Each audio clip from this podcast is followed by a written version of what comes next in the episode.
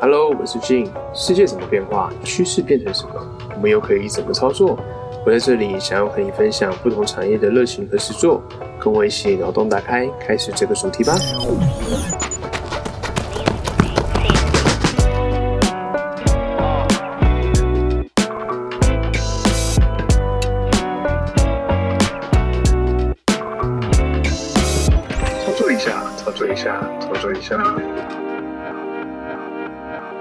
Hello，大家好，我是 Jin，欢迎来到操作一下。这集呢，我们的主题是答案操作。那这次呢，我们邀请了一位很厉害，关于 NFT 这个产业里面，他有很深入浅出的了解。那还有 Charlie 来跟我们介绍一下 NFT 它要怎么去应用。那有一些怎么样的相关知识啊，它要怎么去做延伸？它又可以怎么样去做投资呢？那我们欢迎 Charlie。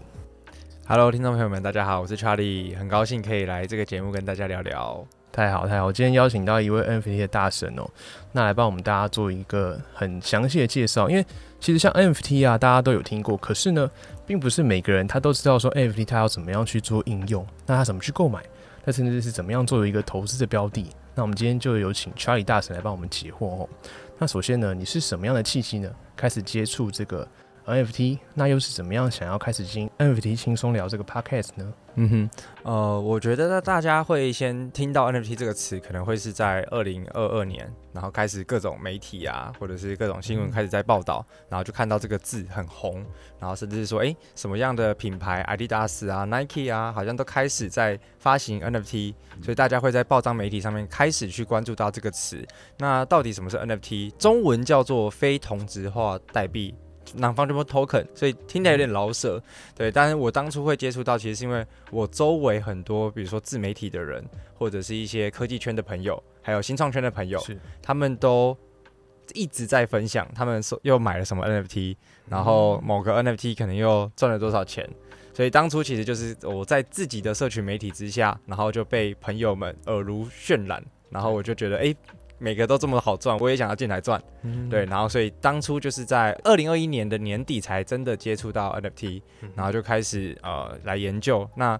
大家一开始进到这个市场会遇到一个很大的问题，就是资讯太多，然后东西太杂，根本就不晓得从什么样什么地方开始，所以那时候就会觉得哦，好痛苦哦，到底我要去问朋友，然后朋友就一种就是高高在上的感觉，就是哎，这个也不懂，然后嗯。你没有买过，你来问什么？然后你又想说想要赚钱，那到底从哪开始？所以就自己花了超多的时间跟心力，然后开始去理解，那到底实际要买 NFT，它会经历什么样的流程？待会可能也会聊到，它其实相对的门槛蛮高的。那因为我自己在可能一七一八年就有买加密货币。所以那时候就知道可能一些交易所的操作啊，什么是 KYC，什么是实名认证等等，所以有助于我在真正要进入 NFT 世界的时候的时间成本跟花费少了一些些。呃，那时候年底才开始进来，然后进来玩了一阵子，然后确实也有赚到一些钱，有一些暴击的机会。那时候还是一个呃牛市的情况之下，那身为一个玩家，然后我对这个领域其实非常的感兴趣，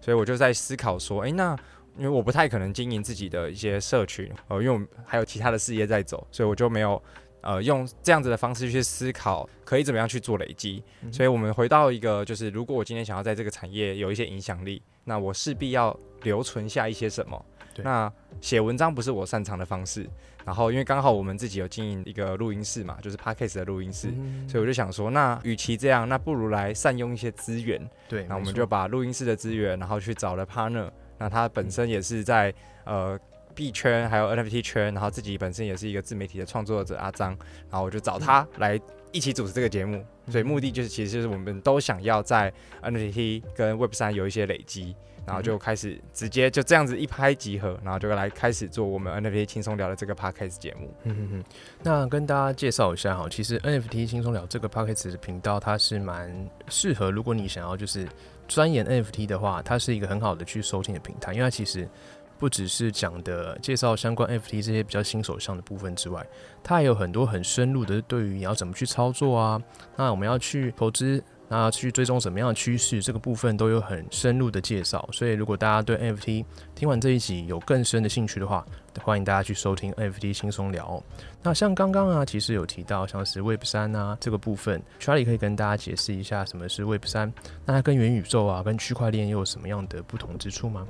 OK，呃，我觉得大家对于 Web 三或者是元宇宙区块链，可能每一个人的定义跟想象都不太一样。嗯，对对，那 Web 三对我来说，它就是一个，嗯，我们把它想象成是泛区块链产业好了。嗯不管是加密货币，你听到的这种区块链、智能合约，它全部都含刮在这个产业里头。对，那到底什么是元宇宙呢？元宇宙其实每个公司定义上又不太一样，所以有些人他们说会想要打造自己的元宇宙，让大家可以在上面玩游戏。嗯然后有些人就叭叭叭会讲了一大堆，但我觉得回到本质来说，我们先来理解什么是区块链。因为就我所知，可能收听节目的人，大家平常比较没有接触到加密货币这个产业，所以我们先从到底区块跟区块链本质上是什么？其实最早是从比特币先出来的这种就是去中心化的账本，所以我们可以想象，在传统金融，就是平常这我们接触的股票投资啊、期货、外汇等等，我们都是把钱给银行，嗯然后银行去帮我们做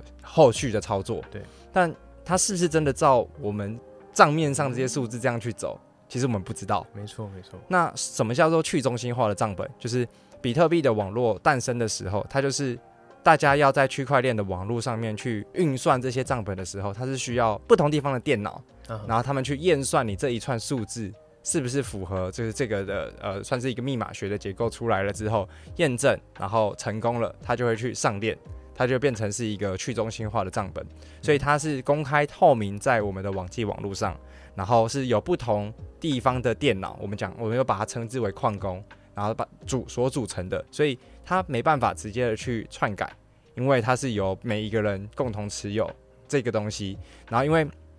它的区块就会区块跟区块之间就会连接在一起，所以为什么不可篡改？就是当你这个区块一直延伸下去之后，如果你要去篡改前面的，便是你整串数字的这个所谓的密密码学、结构学，你都要去重新去做计算，所以它对于呃逻辑上来说，应该是非常难去实现的一个事情。但我觉得讲到这边，可能就会开始听众的注意力分散，因为它就是一个比较复杂，或者是可能去理解到底这个去中心化网络的一些基本的运作。嗯你可以把它想象成就是，好，反正所有世界各地的玩家，大家帮我们去做呃数位记账，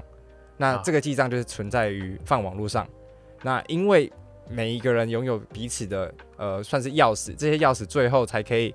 聚合起来去打开这个账本，可以用这样的想象。所以它不像银行，就是中心化的管理，你东西你钱给他，他拿去怎么运用你不知道。嗯但是我们所有在区块链的这个网络上面去做交易的每一笔交易，每个 transaction，全部都会因为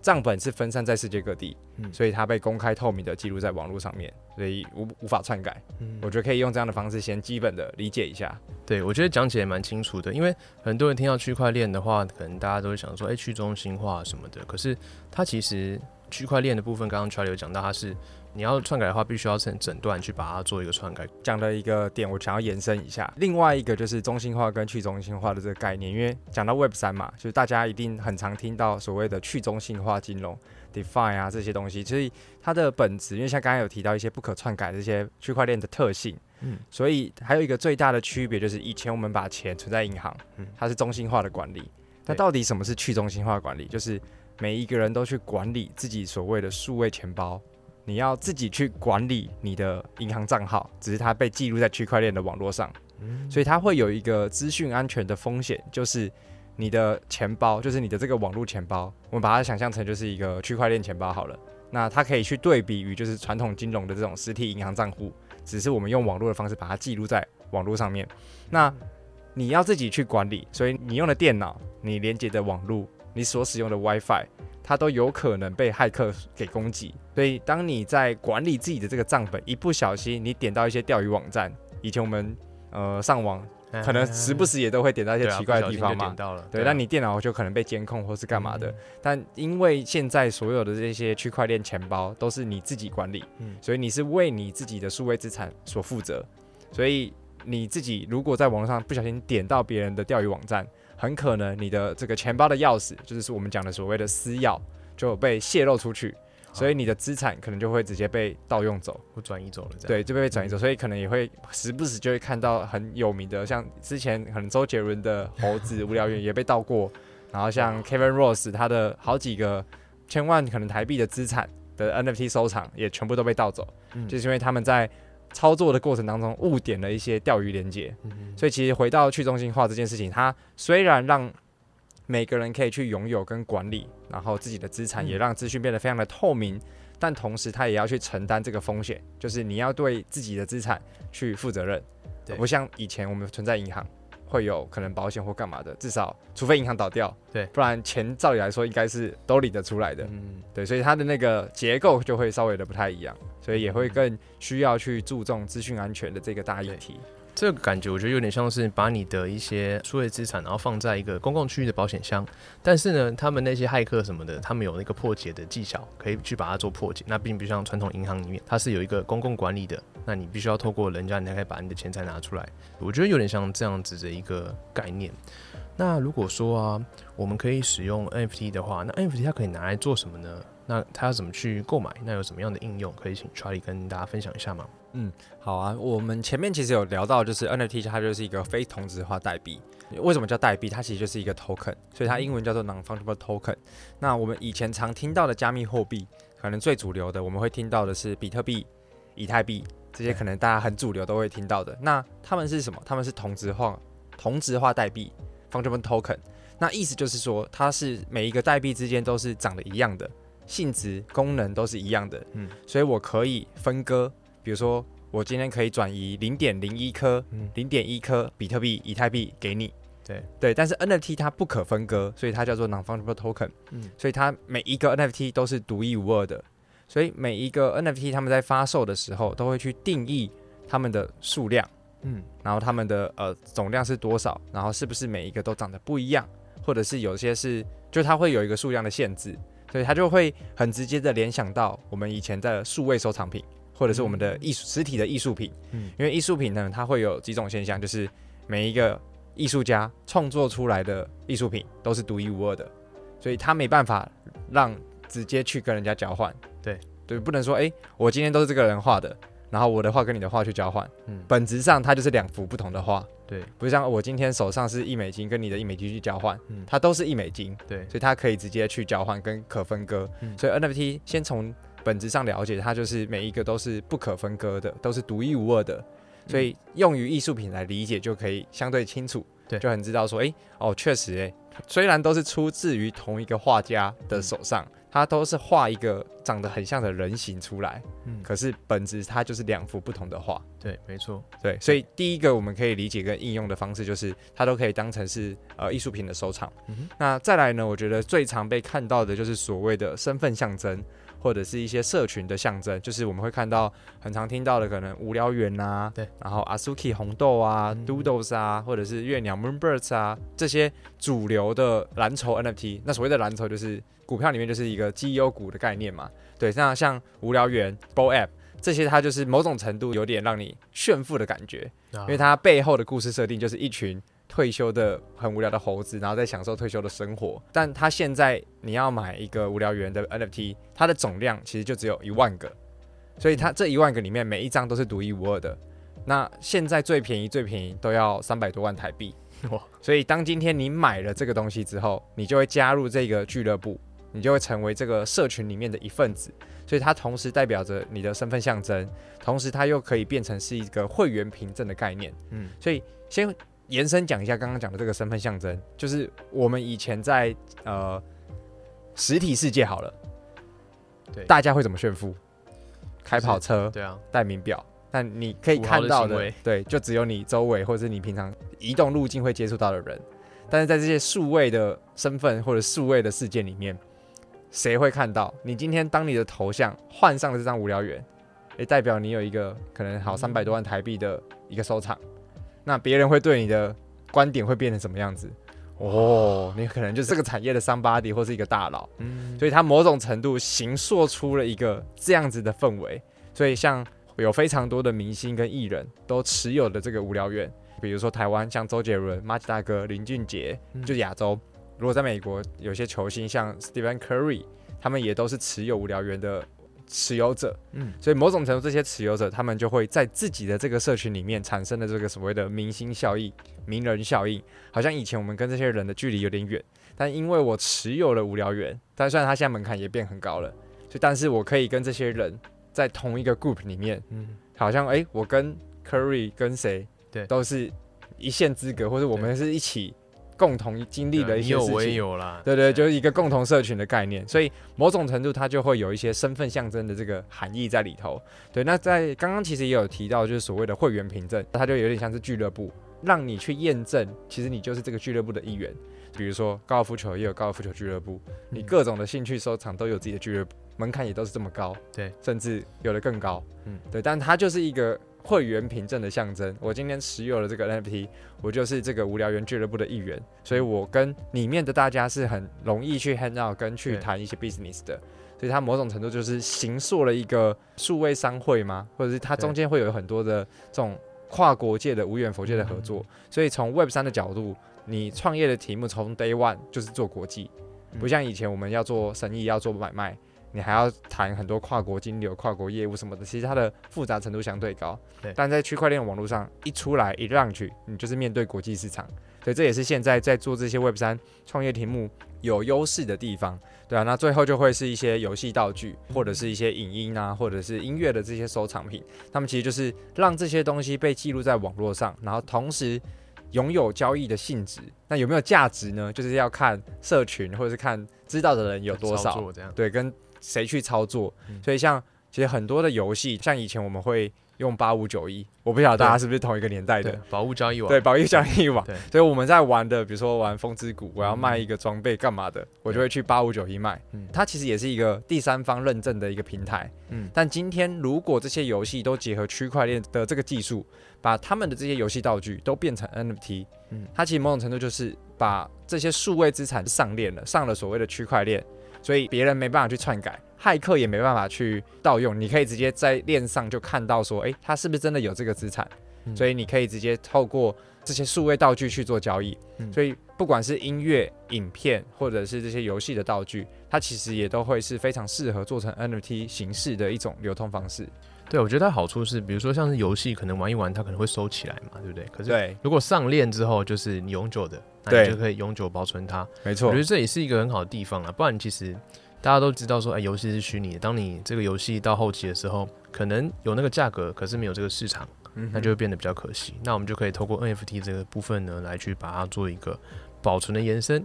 那我们该怎么样呢？去购买 NFT 呢？就是以简单来说，如果我们是个新手的话，我们可以去哪边做购买的动作？嗯哼，如果是新手，因为大部分大家能接触的嗯管道可能都不太一样，对，但最直接能接触，然后可以看到所有 NFT 选项的，就会是一个交易平台，叫做 OpenSea。嗯，那它是一个二级交易平台，所以所有的 NFT 交易基本上都会在这个平台上面去做贩售，它就是所谓的流通性最好的二级交易平台。但近期有一些新的平台出现，但我就先呃，因为那个又会是另外一个议题。嗯但对，如果对新手来说的话，大家可以去搜寻 OpenSea，、嗯那要记得哦，就是一定要直接点连接进去，因为很多骇客他们就会是在 Google 啊上面去下广告，然后用假连接，然后你就被然后你就会被入侵这个资产。对，所以你只要进到 OpenSea 上面，你就可以去看到很多这些二级交易的 NFT 收藏，嗯然后你可以看你是呃对哪个项目有兴趣，然后你可以再去看他们后面的一些社群，有可能是在他们的 Discord 或者是在他们的 Twitter 去了解他们最近可能有一些什么新资讯，然后甚至是新消息，然后去选择你可能对于哪个 NFT 有兴趣，你就可以在上面去做购买这样子。那如果说假设我今天想要制作一个 NFT 的话，我是可以自己制作的吗？呃，可以啊，可以啊，它其实就是一个你把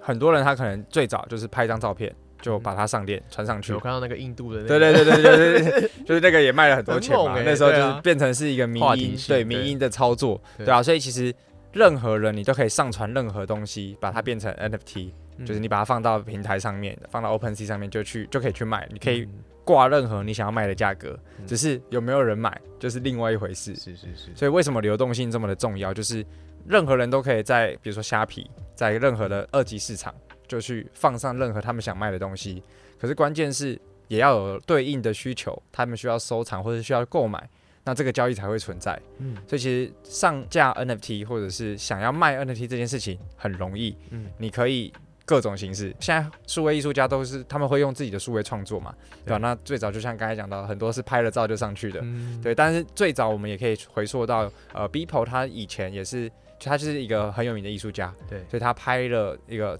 他连续五千天都拍下一张照片，然后把它最后变成是一个就是大合集。然后他那一个把它发成就上链发售成 NFT，然后我记得卖了好像五千万美金还是多少钱，就是卖了好几亿。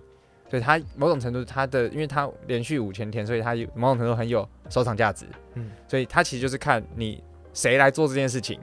然后你有没有那个影响力，嗯，然后有没有人真的想要去收藏你所发行的东西。嗯，所以回到刚才就是谁都可以去上架或者是发售 NFT，但有没有人买 就是另外一回事。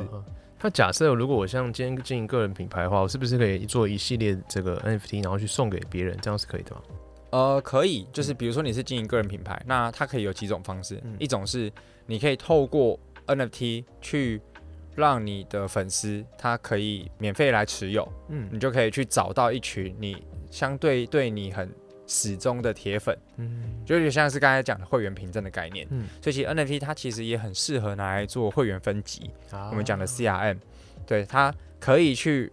reach 到一群真的很喜欢你的这群人，然后他们同时有在这个市场玩，所以你就可以用各种的方式去抓出这群人之后，跟他们玩很多延伸性的东西，对，但我觉得，呃，因为听众可能就是比较少接触，所以我先再来延伸科普一件如何买 NFT 这件事情，因为它其实是一个繁琐的过程啊。你需要先有一个交易所，合法合规的交易所。台湾可能有几个 Max X，还有就是这几个可以参考。它需要让你法币入金，然后你要先去买所谓的 USDT，叫做美元稳定币，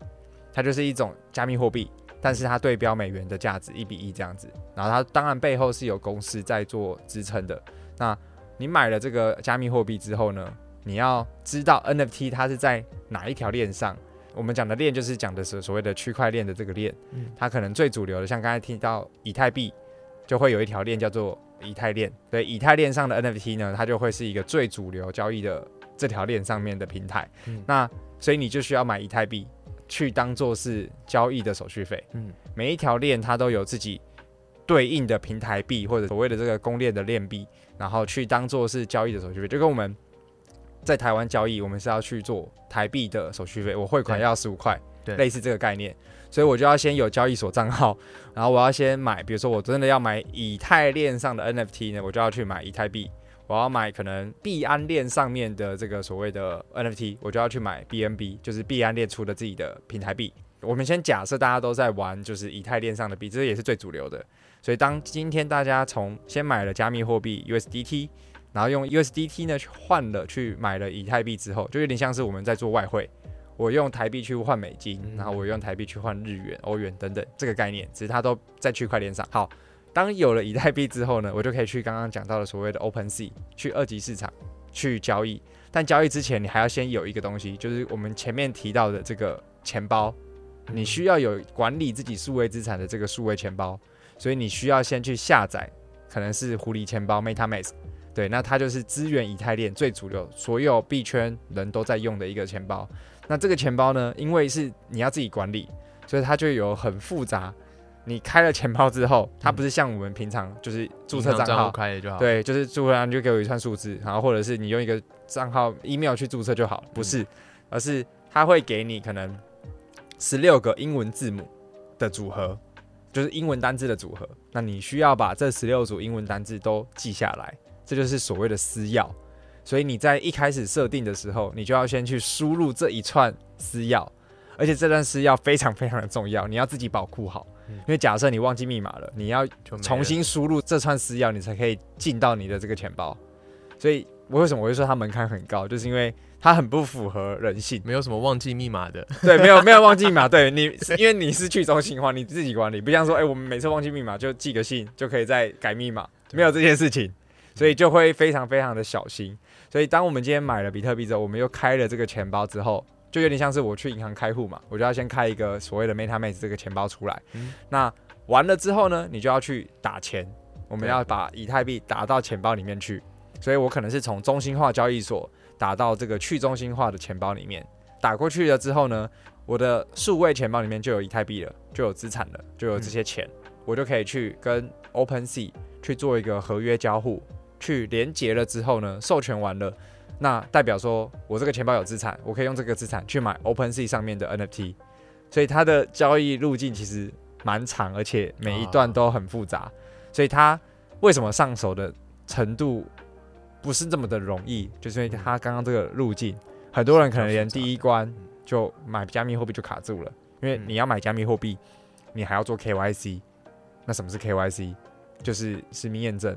因为它确保洗钱嘛，你不能用一个假人头，然后这些币是全世界都可以流通的，很多很多的合法合规的程序要走，对，所以真的会不是那么的 user friendly 啦。说实在，是啊，所以那这样子，比如说今天 Charlie 要结婚好了，那是可以用婚礼的小卡什么做成 NFT，然后送给宾客的吗？如果他们都有钱包啊，对，这个是如果，那当然可以这样做，嗯，对。但是因为现在呃科技在发展，然后像我刚才讲，这个路径非常非常的繁琐跟复杂，所以也有其他的钱包公司他们在开发比较简单的方式，就是让现在大家都可以用一个，比如说用账号密码去注册，就可以先来体验一个钱包啊，就可以比较容易进入到就是区块链的世界，嗯。比如说像赖之前有出了 Dosi 的钱包，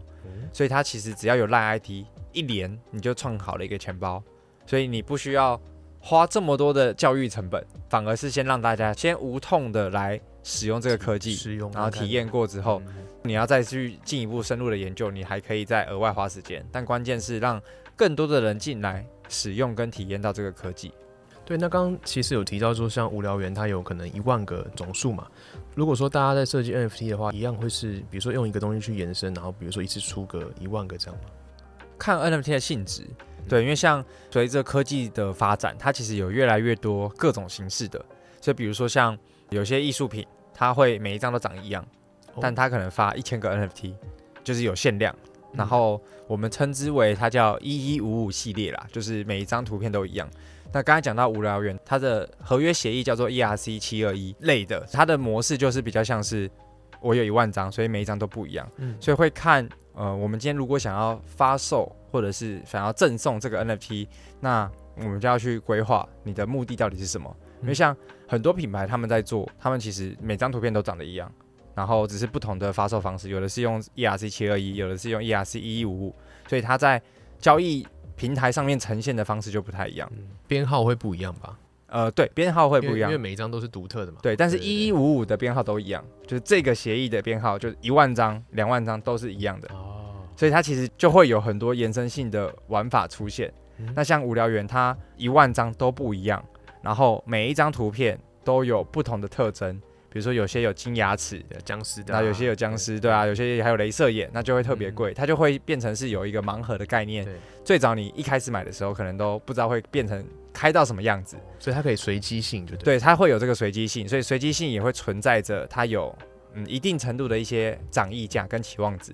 所以今天就像以前，我不晓得大家有没有收集，就是棒球球员卡的这个经验。对啊，所以你卡包打开来会有什么闪卡？对，闪卡或者那个游戏王卡嘛？对，就是你会抽到好的卡片，它就一定比较贵啊。当然也会有比较一般的卡片，所以它的盲盒设计就会有这种随机性跟所谓的稀缺性。对，比较贵的它就是数量一定比较少。对，那所以我们在购买 NFT 的时候会看到所谓的地板价。Floor Price FP，它其实就是讲说最便宜你可以买到这个 NFT 的价格是多少。嗯，所以它可能比较稀有的，比如说我们以 Coin S 好了，它是 Nike 投资的一个 NFT 公司，那他们发售了可能两万张 Coin S 盲盒，它可能地板价在十颗以太币，现在可能五六十万台币左右。但是它解盲了出来之后，比较稀有的，比如说有什么闪卡啦、镭射眼这种稀有特征的，它可能就会是呃。十几颗以太币，可能将近一百万台币一个，但比较平常的，长得比较丑的，比较没有多人喜欢的，它就是在地板价。嗯，那地板价可能就是五六颗以太币，可能就剩三四十万，或者是二三十万。所以你就看到盲盒通常的价格都会比地地板价高，然后比稀有的便宜，嗯因为它就会有一个随机性跟几率性这样子。去抽抽，对对对对对，所以它有某种程度它有很多收藏啦，或者是游戏的成分在里头。了解。那像刚刚有提到这个稀缺性啊，我们要怎么去判断说它的价值性？比如说，我们可以用什么样的技巧去做一个相关的判断，还有什么依据这样子？嗯其实不同的 NFT 专案，他们都会有一些第三方的工具可以去查询。对，所以你透过这些工具，那你可以去查询他们官方给的稀有度的特征。所以它其实都会有一个排名，就是 rank，比如说一万个，它就会有 rank 一到 rank 一万。所以这些是有官方数据或者是第三方工具可以去查询到这些稀有度的。那另外一块呢，就会是社群的共识，比如说很多人都有收藏这个 NFT，那大家就是对于金牙齿特别喜欢，在这个社群里面特别受欢迎，因为它的数量都有限。嗯嗯，它其实就很像，呃，以前我们在收藏球鞋。那当我把一批货全部买断的时候，嗯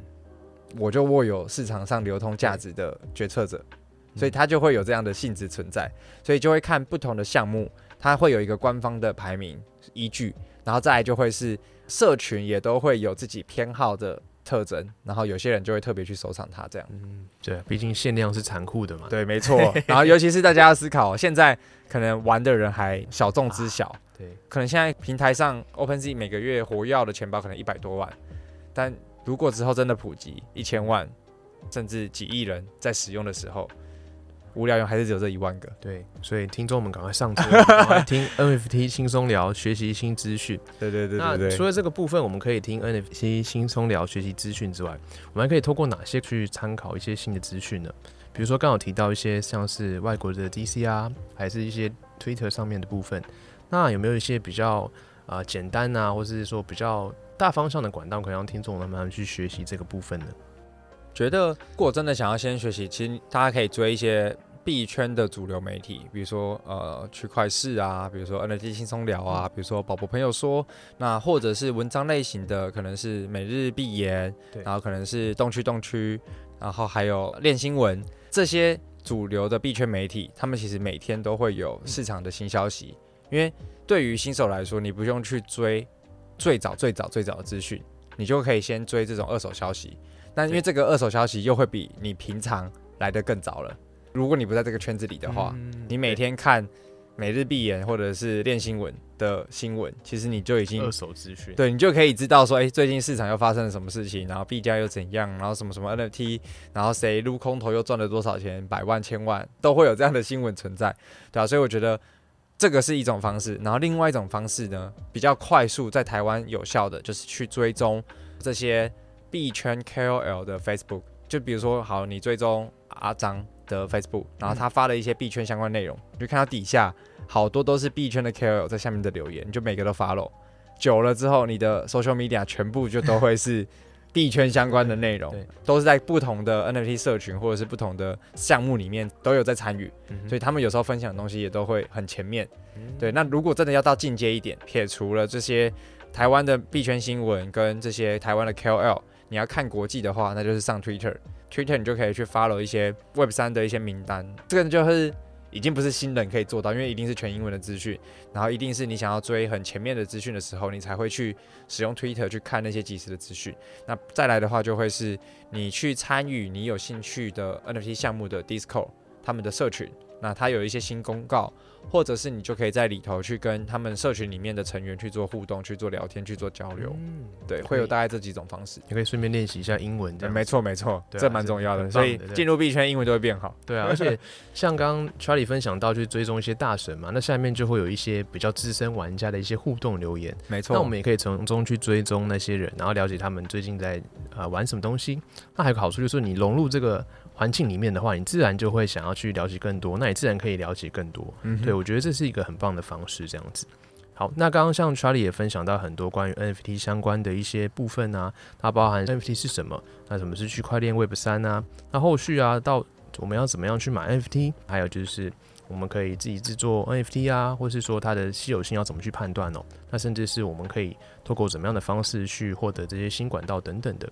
那像 Charlie，你觉得说目前呢、在 NFT 这个东西啊，它是不是不太适合投资啊？还是说它比较偏向是一个艺术收藏品的概念？因为我自己觉得说，它这个东西目前是比较小众的，那不要得失心太重，就是说我们要去把它当做一件艺术品，然后去长期持有。那就很像你去买一幅画好了，你也不会想说，哦，这个画我就买来，然后我就要把它当做投资，然后过十年之后要把它卖掉，是不是这样的概念？我们自己在看 NFT 这个东西的时候会比较坦然一点。我觉得这个观念超重要，而且超贴切，绝对不要用投资的角度来买卖 NFT，因为如果你是要透过 NFT 赚钱的，现在那个行情已过，现在市场非常的熊。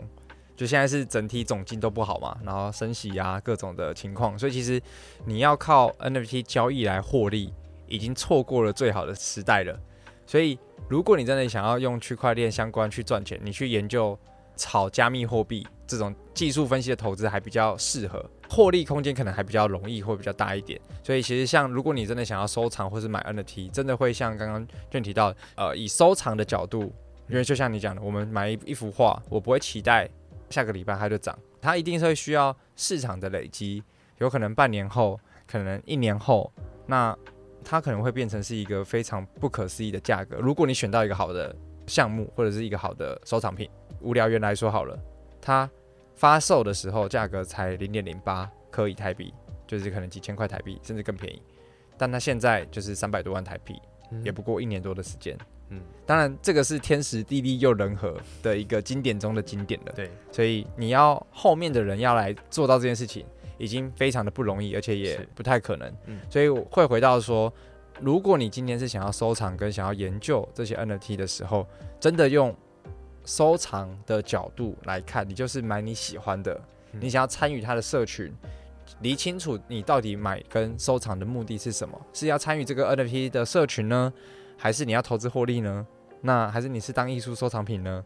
理清好之后再下决定，才比较不会有遗憾。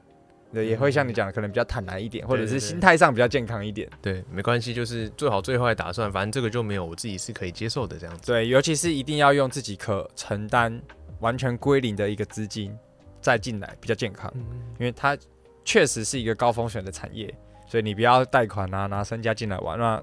你会压力非常大。而且你买了，你也不会就放着不管，你可能就每天在那边看，然后搞得自己精神压力非常大。那其实反而对于你的身心都变得非常的不健康。它比较偏向是一个艺术品的概念。那像刚刚介绍很多 NFT 相关的东西啊，那其实 Charlie 啊，他本身有另外一个频道 p a r k e s 频道叫 Mike m 直人秀。嗯，那这个职人秀我非常喜欢哦，因为他每次会邀请很多大神，你知道吗？然后每一集都可以学到很多，对，而且他像是 Charlie 之前自己的分享，我觉得也非常很棒，因为他有一集是分享 p a c k e 的收获，那也可以跟大家分享一下。你觉得说啊，经营 p a c k a g e 你有什么样的收获？就简单举几个例子，我相信收获一定非常多。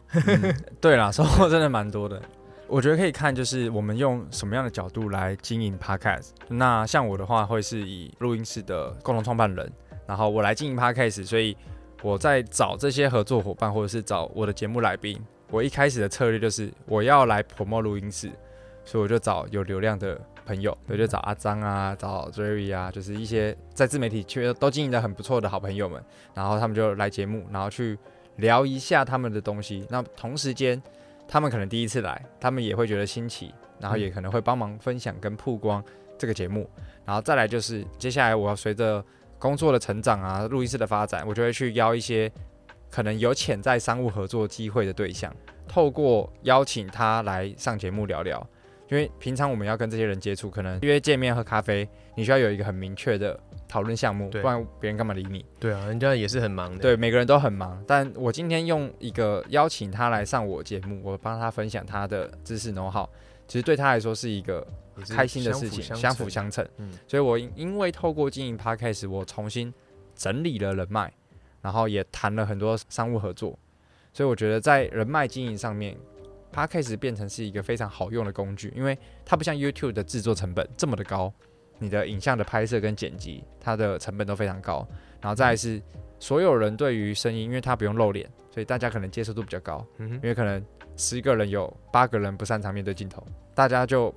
不是那么的愿意来出来分享，但透过 Podcast，它可以用声音就去还原这些人的专业、这些人的知识跟经验，其实接受度也会比较高一些。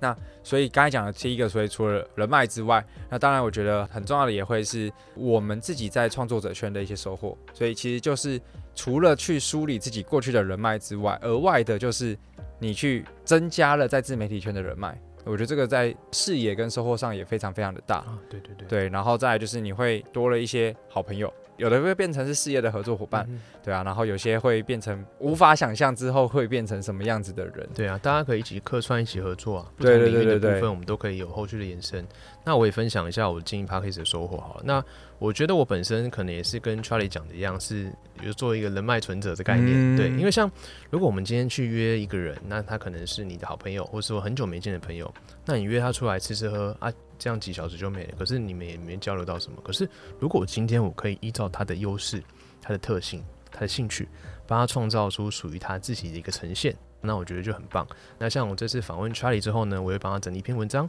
那文章里面就可以带他美美的录音室呢，就会有图片的呈现。嗯那大家就会都是录音室，哇，这一定要去朝圣一下，太美了，这样子，对对，赶快就是透过我们线上连接去预约嘛，对对对，所以我觉得它算是在二零二零年之后的一个交朋友的新方式，你知道吗？对，嗯可以透过 Podcast 当做是你自己的一个交际的一个手腕，没错。然后去跟人家互相的交流。那我觉得得这是一个培养人脉很棒的地方。没错没错没对对对对，我觉得像是这样子一个收获。当然，我们也可以平常也可以练习表达能力等等的嘛。嗯那还有个好处就是说 p o d c a s t 它不像 YouTube，你要很专注的把这个节目看完。那因为现在可能短影片大家很流行嘛，那可能嗯比较长的 YouTube 影片可能就没办法维持那么长专注力。可是呢，现在我们录 Podcast，我们是可以通勤的时候听，没错，做家事的时候听，甚至是你要睡觉的时候，你想要冥想，听个故事再睡，那也嗯都是很好去收听的动作。就它不会让你有压力，你可以很轻松的做这件事情。嗯哼对，所以我觉得这也是这个数位时代你可能会需要一心多用的时候的一个优势。嗯对，以上是我对经营 p a c k a g e 这样的看法。